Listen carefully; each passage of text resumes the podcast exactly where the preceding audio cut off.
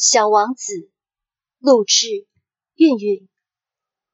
第七章，第五天，还是羊的事，把小王子的生活秘密向我揭开了。好像默默思索了很长的时间以后，得出了什么结果一样。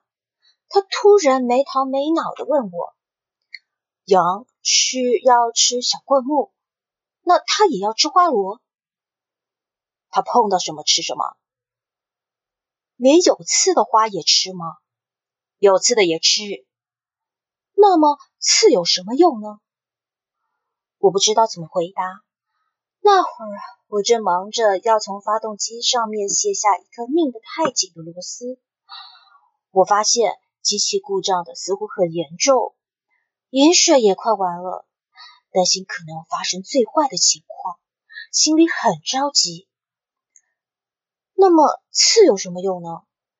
小王子一旦提出了问题，从来不会放过。这个该死的螺丝使我很恼火。我于是就随便回答了他一句：“刺吗？什么用都没有，这纯粹是花的恶劣表现。”哦，他沉默了一会儿之后，怀着不满的心情冲我说：“我不信，花是弱小的、淳朴的。”他们总是没办法保护自己，以为有了刺就可以显出自己的厉害。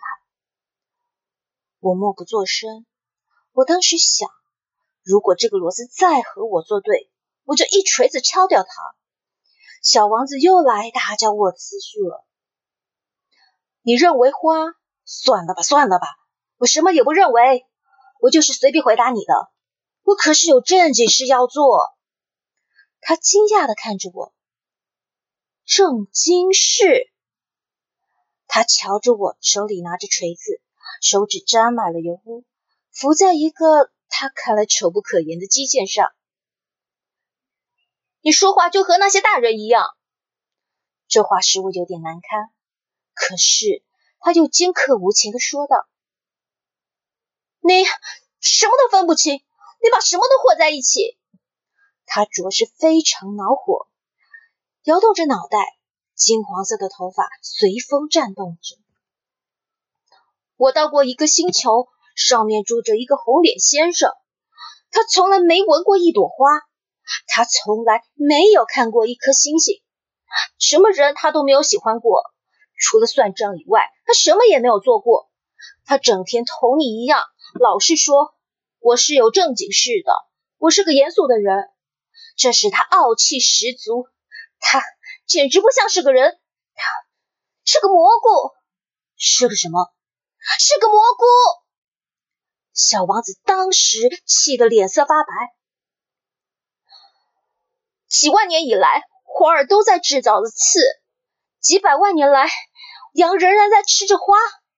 要搞清楚，为什么花儿费那么大的劲给自己制造没有用的刺？这难道不是正经事儿？难道羊和花之间的战争不重要吗？这难道不比那个大胖子红脸先生的账目更重要？如果我认识人世间唯一一朵的花，只有我的心肠上有它，别的星球都不存在，而一只小羊糊里糊涂的就这样把它一下子毁掉了，这难道不重要？他的脸气得发红，然后就接着说道。如果有人 爱上了在这亿万颗星星中独一无二的一株花，当他看着这些星星的时候，这就足以使他感到幸福。他可以自言自语地说：“我的花就在其中一朵的一颗星星上。”但如果羊吃掉了这朵花，这对他来说好像所有的星星一下子全都熄灭了一样。这难道也不重要吗？他无法再说下去了，突然泣不成声。夜幕已经降临，我放下手中的工具，我把锤子、螺钉、饥渴、死亡全都抛在脑后。在一颗星球上，在一颗行星上，在我的行星上，在地球上，有一个小王子需要安慰。我把他抱在怀里。我摇着他，对他说：“你爱的那朵花没有危险。我给你的小羊画一个罩子，我给你的花画一副盔甲。我呃，我也不知道该说些什么。我觉得自己太笨拙，我不知道怎么样才能达到他的境界，怎么样才能再进入他的世界。